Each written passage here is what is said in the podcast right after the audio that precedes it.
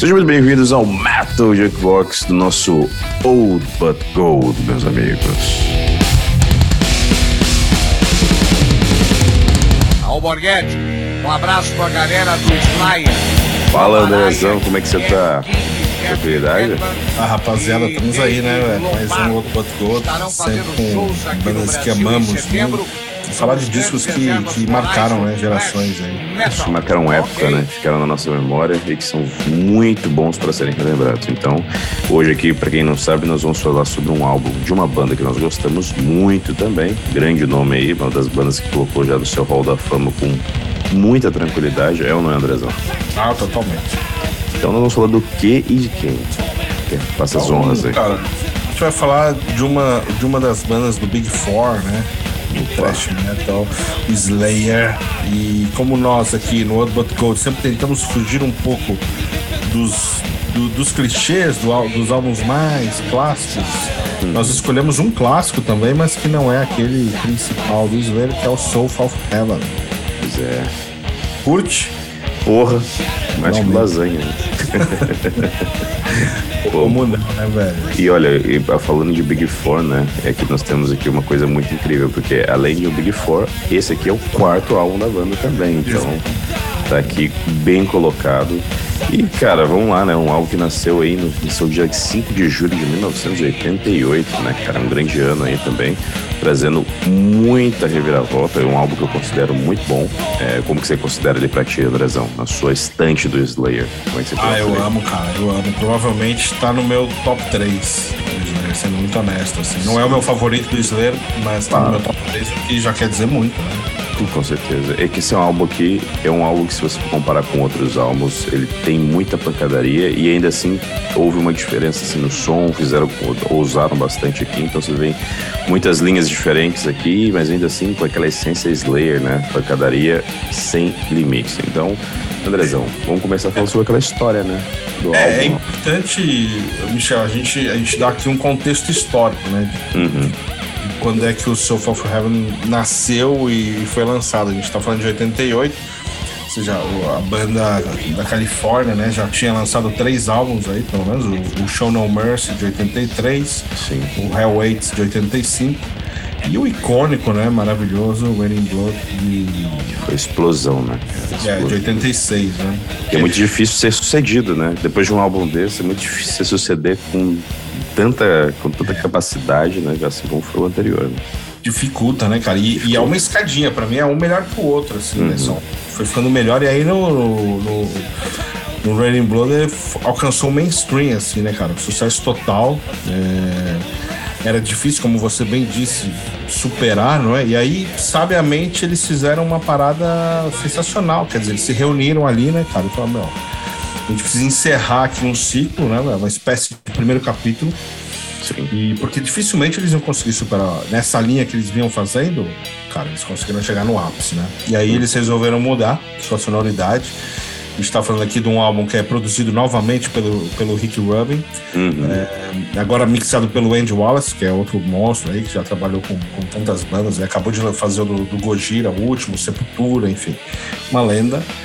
E, e, como você diz, cara, em termos de sonoridade, a gente tem aqui uma mudança enorme, né? Muito. Em comparação com, com os primeiros álbuns, a, aquela a, a ideia de mudar é, o estilo do, dos álbuns anteriores, ou seja, o, o Slayer, ele deliberada, deliberadamente diminuiu o ritmo do álbum, né? Sim. Em contraste com, com os álbuns anteriores, ele, ele ficou muito mais coeso, pesado, denso, né? É, capricha naquelas guitarras ali com até com mais melodia, né? Afinação mais baixa. Isso que eu ia dizer, será? Até mais produzido, né? Mais assim, elaborado, diríamos assim.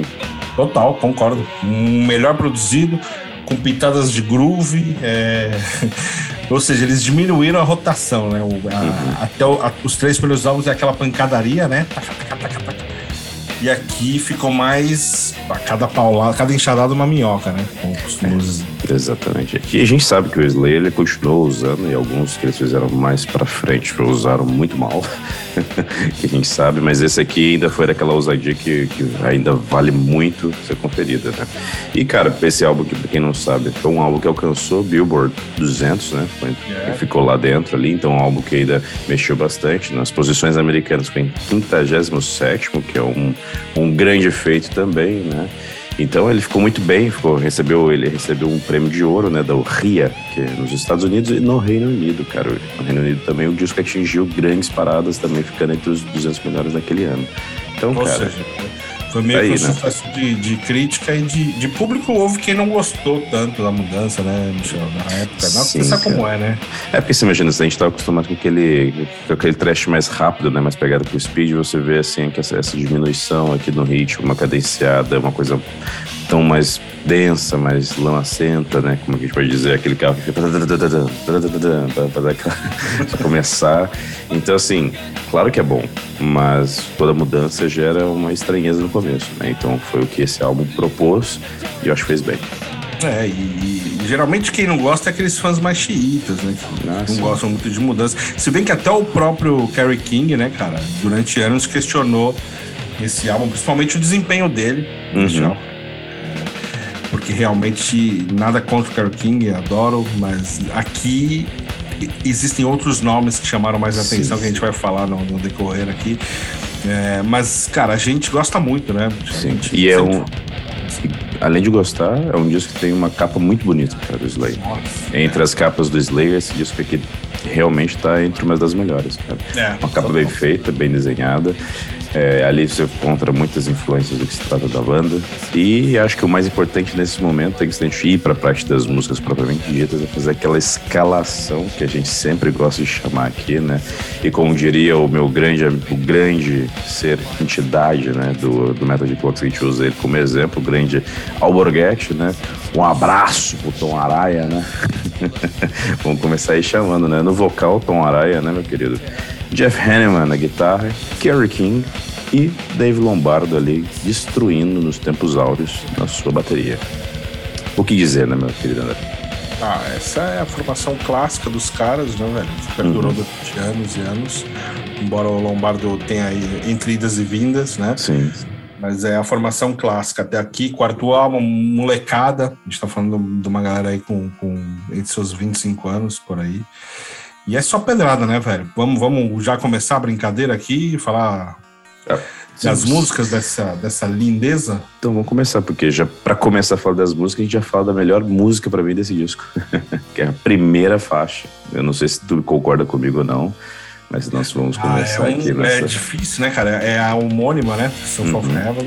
Soul of Heaven abre o álbum, uma, é. com letra de Tom Araya, música, uma melodia também do Jeff Hanneman.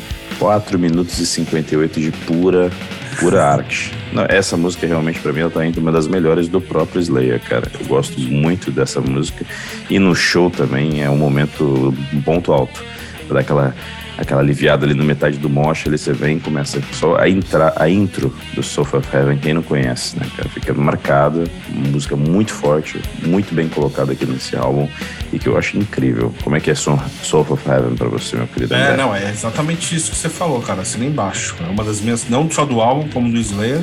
É, virou um clássico absoluto, essa introdução sombria aí, uhum. épica, já dá aquele cheiro de, da morte, né? Do sangue. Sim. E, e deixar já claro aqui toda a densidade do, do, do, ritmo né, que vinha por aí. E aí a gente tem uma letra que é, mano, até separei assim, que é maravilhoso, né? Soul of Heaven. Vítimas inocentes, sem aviso, sem sinais, dia do julgamento. A segunda vinda chega. Antes de ver a luz, você deve morrer. É, então. É maravilhoso, né, cara? Before you see the light, you must die. E aí tá vem tan, tan, tan, que é fantástico, um né, cara? Isso é um, isso é um hino. E que com muito, por muito tempo vai permanecer aí em nossos corações amantes do Slayer. Então, primeira faixa, muito bem executada. Começamos aí com Sofa of Heaven. Vamos passar para a segunda, meu querido André? Bora, bora. Silent Scream. Porra, cara. Outra fantástica, né, cara? Aqui também. Né, o álbum já começa numa cadência muito boa. Começa já com essa primeira e a segunda faixa já boa demais. Gosto. Bem trabalhada, já é um pouco diferente da Soul of Heaven, então aqui você tem já uma outra roupagem e a banda determinou muito bem aquilo. Gosto muito, cara, gosto muito dessa faixa. E você, Andrezão? Cara, aqui eu, eu já acho que o Slayer já, já, já nos lembra no começo, como, como conhecemos, né? Mais rápido, agressivo, pesado, todo aquele pack do Slayer maravilha. Só que bem mais, é, na minha opinião, sim, é melhor produzido. Sim, muito melhor. Começo, um vocal mais limpo, diferente do Tom Araya, né, do que ele vinha fazendo. E é um massacre total, bicho. É, não sobra nada. Quando você... E é uma das minhas músicas favoritas também do álbum. Assim. É, sim. Não. E a bateria também, aquela cadência. Parecendo uma metralhadora, né? Vindo assim, e aquilo é incrível, né? É, eu, eu, eu, é, eu vou. A próxima música eu vou começar a falar do Dave Lombardo aqui, porque acho que ele merece uma sim. parte. e aqui também, no Sarah Spring, sem dúvida. Então e vamos para. Já pode ir, né? Já podemos ir para Live and Dead, né, cara? Live and Dead também é uma das outras músicas que aqui também eu acho que o Lombardo entregou bem. Meu Deus. Que ele conseguiu, cara. Acho que é, é acho que aquilo que nós estávamos falando, né? O Kerry King, ele parece que não estava tão criativo nesse álbum, né? Na entrega dele, né?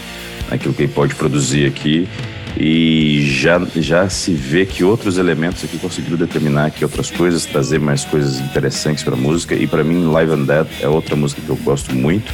Gosto dessa pegada, mas como eu disse, não é aquele Slayer arrebentado que a gente está acostumado a conhecer. Nós temos aqui essa pegada que vai se mantendo no álbum, né? Essa parte da produção, essa parte de ser bem feita. E Live and Dead uma música que consegue entregar isso. Eu gosto muito das linhas de bateria dessa música, gosto muito da voz do Araia também nesse disco, achei, acho que, é um ponto a se colocar. E Live and Dead deixa aí, sem sombra de dúvidas, uma boa música.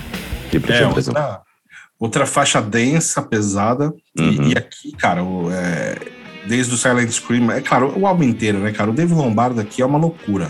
Né? O que ele faz aqui neste álbum é, é, surreal, é o início de algo que ele, que ele começou a implementar aqui, porque ele começou a misturar muito mais o, o hardcore com o trash e, cara, a bateria dele predomina e ele deixa tudo melhor aqui nesse quarto uhum. álbum. É impressionante, para mim é o cara de destaque no Sofa of Heaven, no álbum, é Dave Lombardo. É, aqui, é muito, o cara é muito com 23 anos é um absurdo que ele faz aqui e é em todas as músicas. É, uhum. Se prepara, porque essa é a primeira vez que eu vou falar do Dave Lombardo de umas 20. Porque cair, no, cair na mesmice, cara. É impressionante o que ele faz nesse, nesse som. E acho que a gente até podia ouvir um som agora, né? Só para dar uma, uma pitada do que, que é esse caos organizado. É, então, se a gente tá nessas três músicas aqui, não há como, nós não ouvimos aqui um Soul of Heaven, né, cara? Que é pra poder dar essa passagem boa. Então, bora aí, rapaziada. Bora ouvir Soul of Heaven.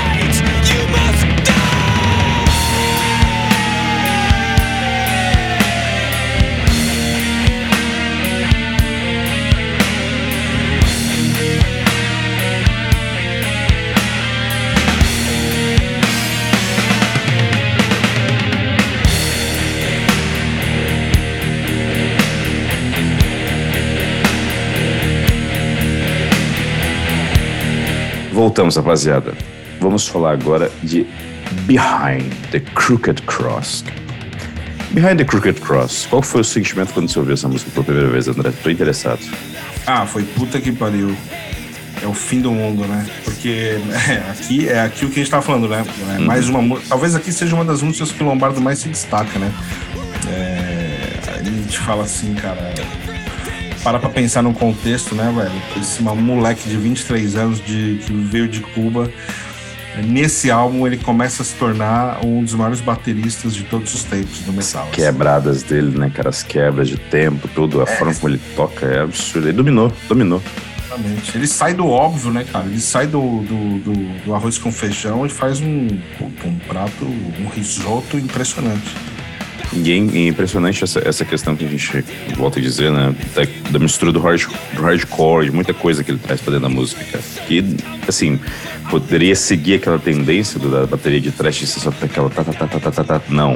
Ele vai, ousa, e você escuta tudo na bateria dele sendo utilizado, que é isso que eu acho foda. O Dave Lombardo, pra mim, também é um dos bateras que eu acho mais foda no, naquilo que ele se propõe a fazer. O cara é tem muita qualidade. E essa música aqui eu acho que é um grande ponto alto dele, porque ele tem ali uma, uma um grande desenvolvimento, desenvolve-se até mais do que os outros instrumentos, e aqui eu acho que é um grande show da bateria. Então, Behind the Crooked Cross, acho que ela, ela se dá muito bem por causa disso. Ela de, consegue demonstrar ainda mais a potência do Dave Lombardo. É ou não é? Total. E tem aquele lance também do, do, do da percussão, da bateria latina, né, cara? Que uhum. só da América Latina, América, do, América Central proporciona, né? Então, Isso. você pega ali a escola de Cuba de percussão, talvez seja uma das melhores do mundo. Sai daquela mesmice, né, cara? É uma, é uma aquela malemolência esperta, né? Já sabemos e, e, e faz diferença, não tem jeito. Não, Quando certeza. você traz isso pro metal, cara, porra, é um choque absoluto, né? Exato. Então, meus amigos, vamos continuar seguindo aí. Já não há muito mais o que dizer. Essa música fala por si só. Eu recomendo que vocês escutem, porque vale muito a pena. É um show à parte. Mas vamos continuar com show, outros shows à parte. Vamos diretamente para Mandatory Suicide. Aqui já tá uma música que eu já não gosto tanto do álbum. Porra! Acho, não gosto tanto assim, de verdade. Gosto, Sério? mas não, é, não gostar tanto, porque não quer dizer que seja ruim. Não gosto Sim. tanto, entendeu? Acho que ela tem, não me pega tanto. Ela tem pontos altos, a parte final dela, quando eles começam a, fazer, a, recitar mesmo, né? E tal, mas mesmo assim, não, não me pega tanto. É, gosto, mas não. Entre outras, tem outras para mim que ficam acima dela. E pra ti? Ah, eu, eu acho do caralho. Assim, é outra música que, que se tornou um clássico absoluto, né? Continua reinando aí.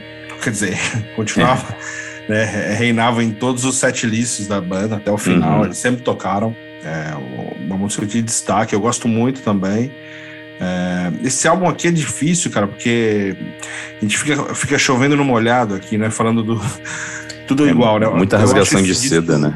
é, porque, cara, para mim, assim, você. É, embora seja o meu terceiro álbum favorito do Slayer, a gente tá falando de uma das bandas mais importantes da história do metal. Né? Uhum. Então, se você tá entre os três melhores álbuns dessa banda, cara, automaticamente é um trabalho aí, no mínimo, nota 9. Ah, sim. Isso tudo certeza.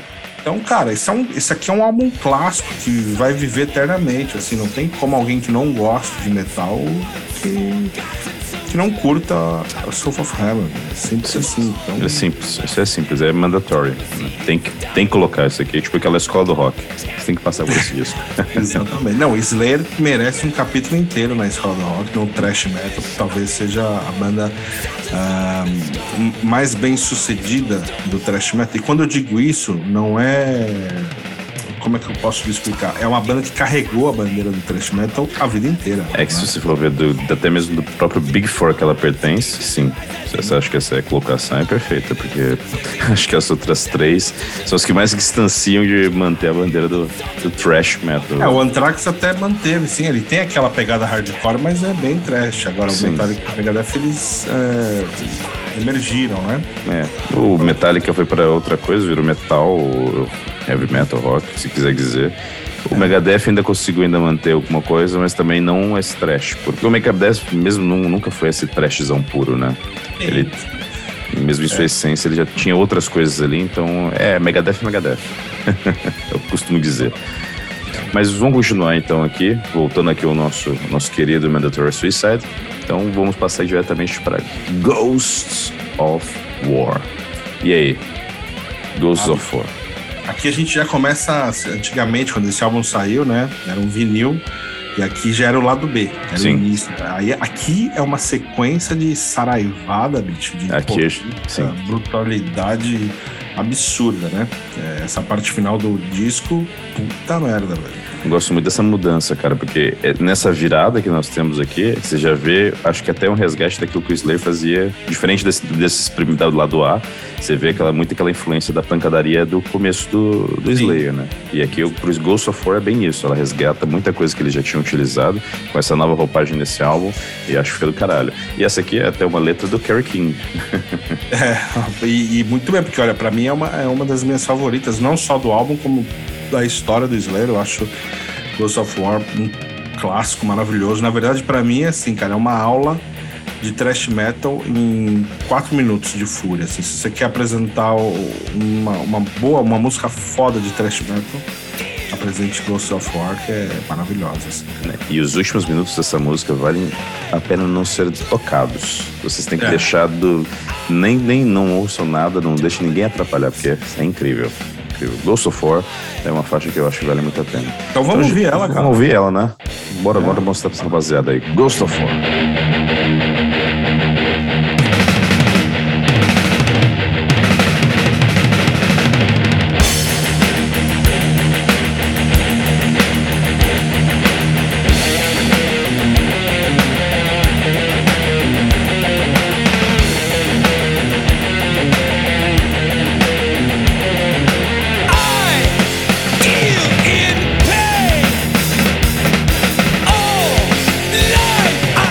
Voltamos, rapaziada. Porra, falei, só essa patidinha no prato aqui, ó, levando do, do, nosso querido Dave Lombardo aqui, inconfundível, Ghost of War, grande faixa. E vamos passar diretamente para a próxima faixa, é uma faixa fantástica, conhecida como Read Between the Lies, cara.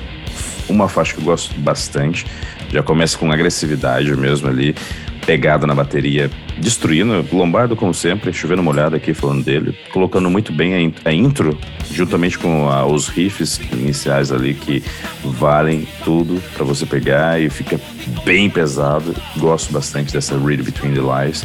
É uma das faixas que eu, que eu tenho um grande prazer de ouvir. Sempre que eu pego, eu falo assim, caralho, os caras nesse álbum aqui, apesar de tudo, colocaram muita coisa diferente que eu gostei pra cacete. Essa pra mim é uma das grandes faixas do álbum. Eu gosto muito dessa faixa. E você, Andrezão? Ah, sim, total, cara. Na verdade, eu, eu, vejo essas duas faixas seguidas, né? Tanto a Read Between quanto a Cleanse the Soul. Uhum. É, pra mim são praticamente irmãs. Assim, é complementáveis, é né? É. Eu também tinha essa mesma ideia.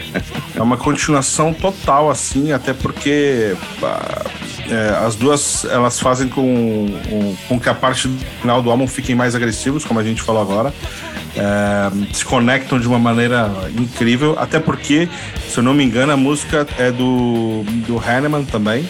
Né? Se bem que, mano, aqui é importante a gente dizer: o Jeff Hanneman ele compôs praticamente o álbum inteiro, tá ligado? É, e na minha opinião, eu não sei se isso pode ser uma polêmica ou não, acho que muita gente concorda comigo. O Hanneman é o mentor do Slayer. É o Slayer, né? Ele é foi. é um. Base... É o capitão, assim, cara. Ele sempre foi o cara com, para mim, a maior criatividade de riffs, de composição. É, eu senti muito, eu acho que a banda inteira sentiu muito Os a perda. fãs sentiram. Todo mundo, né, cara? Porque ele era o cara do Slayer, na minha opinião. E olha que, mano, dizer isso num, em quatro caras que são acima da média, uhum. é difícil. Mas o Hanneman realmente era um cara diferenciado. E, e, a gente pode ver aqui todas as composições até não. E você pega os primeiros álbuns também, é um cara que sempre, sempre chamou muita responsabilidade para si. E essas duas músicas, eu, eu costumo dizer assim, são praticamente iguais, assim, são, são se completam, como você bem disse, duas pancadarias, né? E, são sensacionais, né, bicho? É, o Hanneman reinava, né? Já que a gente já tá falando da, da, complementação, acho que nem vale muito a gente já ficar né, fazendo aquela pausa dramática, já vamos entrar direto em Cleanse, Cleanse the Soul, que é, como nós já acabamos de dizer, uma faixa que está muito, muito conjugada com Read Between the Lines. E eu acho que aqui também é outro trabalho bem feitinho, bateria destruída. Uma coisa que eu vejo muito nesse álbum, até que a gente falando do vocal do Araya, o Araya parece estar com o vocal menos rasgadão, né? Que a gente viu no, no Raining Blood. E aqui ele tá com aquele vocal mais contido. Então eu acho que a participação dele até aqui é bem, bem diferente, bem engraçada. Eu gosto mais bastante limpo, disso. Né? Mais limpo, cara. É uma oportunidade de você ver o, o tom no, no, num registro que ele não costuma fazer com tanta frequência, né? A gente tá acostumado a ver ele gritando, rasgando e tal. E aqui não, porque você vê ele aqui, mais na Cleanse da Soul, ele até dá um pouco mais daquilo que a gente já está acostumado, mas mesmo assim é uma coisa um pouco diferente. Gosto muito dessa música, não tem como não gostar, já ela vem muito conjugado com a, anterior. Acho que ela casa muito bem e esse lado B do, desse disco realmente é impressionante. É ou não é, Andrezão? Ah, total, total, concordo. É, como, te, como disse agora há pouco, também são, são músicas que se complementam, é, duas composições do, do Hanneman o surfista do metal. E... É. Sensacional, assim. Andrezão, então depois de Cleanse of Souls, que nós já sabemos, que, que, tal falar dessa próxima faixa aqui, que com o grande nome do, do nosso heavy metal, né? Ah, apresenta ah, pra nós aí, cara. Dissident Rage. é um cover, né, cara? Um tributo que eles prestaram aqui. Uh, Dissident Aggressor. É, cover do Judas Priest, meu velho. Uhum. Judão da massa, né? Quem pois não é. gosta. E aqui a gente consegue ver bem é, o quanto o, o Jeff Herman e o Kerry King, né, cara, é, se inspiraram sempre no, na dupla de guitarristas do Judas, que talvez Sim. seja uma das maiores duplas de todos os tempos. Emblemático, né? né? Emblemático. Bebete Romário, né? Sim. K.K. Dowen e Glenn Clinton, que, bicho, influenciaram uma vasta geração de músicos e não poderia ser diferente aqui com os nossos queridos californianos do thrash metal que com certeza ouviram muito, bicho muito Judas Priest, né, cara? E resolveram fazer esse cover do Sin After Sin, né, cara? É o Sim, terceiro álbum do Judas. E, cara, eu achei maravilhoso, assim, cara, maravilhoso. Achei legal a forma que eles conseguiram, tipo, os agudos do Halford, eles uhum. meio que foram substituídos, substituídos com, com perfeição pelos, por bands de guitarra, né? Sim. Que... E ficou maravilhoso, bicho. Eu vou dizer mais, hein, Michel? Eu gosto Melhor mais que o original. Da... É, eu é. Tenho, também tem pra dizer isso, porque é, é, engraçado ver uma coisa que foi feita em um, um, estilo diferente, como heavy metal, né? Não tão assim, mais agressivo. E você vê assim, nessa versão do Slayer, você fala assim, caralho, meu. Acho que essa aqui tá toda mais da hora que o original. Realmente, tá aí um grande cover. E a gente não lembra de falar deles no grande, dos nomes dos grandes covers do metal, né, cara? É, são tantos, né? É, tá difícil lembrar tudo, né? Mas esse com certeza é um destaque absoluto, porque sai totalmente da, da pegada original, né? Eles uhum. refazem com todas as suas características e fica brilhante, cara. Brilhante. Exatamente. Então vamos, vamos seguir, né? Já sabemos do, do que se trata. Vamos diretamente para a última faixa do álbum, que fecha para mim com uma maestria sensacional. Estamos falando de Spill the Blood, cara. Spill the Blood é basicamente um grande encerramento. Aqui nós temos um trabalho que momentos de só de dedilhado da guitarra, né? Mais limpa, uma coisa diferente. Aqui bem denso uma coisa mais quase como se chegou mesmo no inferno, no seu julgamento final aqui. É mesmo um momento ali, um ponto alto do álbum, que eu digo assim. Você sente mesmo aquela coisa, a lamacenta, você assim, agora fudeu, vou ser julgado mesmo, ser levado. O Soul of Heaven mesmo, né, cara? É, exato. Então, é que é uma construção, a construção toda do álbum te levou para esse, esse lugar. Eu acho que levou fantasticamente. E esse Spill the Blood ficou muito bom. O que, que você gosta muito dessa faixa ou gosta muito, muito? eu só tenho isso pra dizer. Cacete. Cara, é assim, eu dou muita importância, acho que a gente já falou isso, assim, em algumas conversas, que é, eu acho que um álbum, um bom álbum, ele tem que ter uma música de abertura sensacional. Matadora, né? Matadora. E uma música de encerramento também, cara. Uhum. Embora muita gente tem a preguiça de ouvir o álbum inteiro, eu ainda, a gente ainda é de uma geração que pega um álbum e disseca ele. Exato, né? eu não sei como é que alguém pode ter preguiça de ouvir um álbum. É você tá negando o trabalho da, da, da banda, né, cara? Que ela colocou ali 12 faixas, 10 faixas, não importa, ela, ela trabalhou para fazer aquilo. Pô, Cara, essa, eu, assim, essa geração Z, bicho, a gente precisa conversar, viu? porque eu vou te é. falar, os caras. Eu vejo agora vários comentários que a galera vê filme em 1.5, sabe? Ah, sim, não, não, já, já ouvi falar sobre isso, cara. Eu falei assim, ah, você não assiste o um filme rápido? Eu falei assim, como assim? Ah, acelerando 1.5 assim, não, você tá de brincadeira com a minha cara. Eu vou ver uma, uma obra pra poder, pra poder ver os detalhes e tudo mais e vou acelerar. Vocês estão muito loucos, cara. E por isso que tem ansiedade pra caralho, os caras correm por pois tudo. Pois é, cara, pois é, pois é. E aqui, cara. É, bom, voltando... Se é que eles não escutam o nosso podcast dois, duas vezes, né?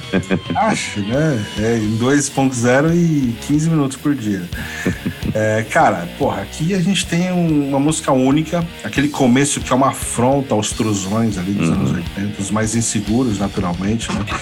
E, e cara, para mim é, encerra assim um dos melhores álbuns da história do metal extremo. É uma forma que, que termina diferente, mostrando o Slayer maduro, uhum. é, criativo, no auge, no auge da sua criatividade. É, a gente tá falando que o, o Soul of Heaven, cara, no final das contas, ele está no meio de, do, de dois dos melhores álbuns do Slayer, né? Sim. Raining Blood e do Season in the Abyss. Então, uma seja, posição difícil ali, né? Posição. É, e, e, é uma trilogia, irmão, que exige muita capacidade em, em todos os sentidos. Ou seja, é o auge do Slayer aqui, claramente, né? E que a banda soube manter a carreira inteira. Assim, a, a, eles lançaram o último álbum em grande. Sim. Terminaram, sabe aquele jogador que termina no auge, assim? Pô, Bem, tá sendo aplaudido, que o pessoal chorando, né? mais ou menos nesse nível. E aquilo que você falou dessa música, é Spill the Blood no começo, cara, e para alguns, alguns fãs aí que gostam de jogos, vão lembrar que essa música casaria muito bem com um grande jogo icônico, que até o André, que não é muito de jogar, ele deve conhecer, que é o Diablo. Ela ah, caberia muito bem ali com, com Tristan, que é impressionante. Então eu falo, essa música é muito foda, vale muito a pena, cara. Fecharam muito bem. Colocaram muito bem, fizeram um ponto alto, um álbum mesmo sem defeitos ali. Parabéns pela ousadia. Essa ousadia nos rendeu esse álbum impressionante, coisa que eu não posso dizer de outras ousadias que eles tiveram na frente, que, por exemplo, que eu abomino do Slayer, que é basicamente como se fosse o Undisputed Attitude. Cara, que álbum horroroso. Você gosta desse álbum, André? Não, não, não sem condições. Então, é. E foi, foram, foram ousar, né? Mas os anos 90 pro Slayer não foram muito fáceis. Não, pra ninguém, né? O trash metal em si foi, foi, bem complexo. Mas, é, cara, é aqui. Aqui, basicamente, só pra finalizar, é realmente é a demonstração que nós tínhamos aqui músicos acima da média, né? Dave Lombardo, Jeff Hanneman, Tom Araya, o próprio Kerry King, que não gosta tanto desse álbum, mas uhum é um monstro também. E, cara, é um descasso. Escutem Soul of Heaven, que é um prazer inenarrável. Assim. E tá aí, pra quem não teve o prazer de ver o Slayer ao vivo, sinto muito. Eu e o André conseguimos participar da última tour, né? Vimos eles pela última vez e estamos aí. Bora, vamos ouvir uma sonzeira então de. uma saideira, né? Ah, vamos fechar com um Spirit, o mesmo, vamos fechar assim. Do Exatamente. jeito que o álbum nos entregou. Vamos fechar com a faixa final. Bora!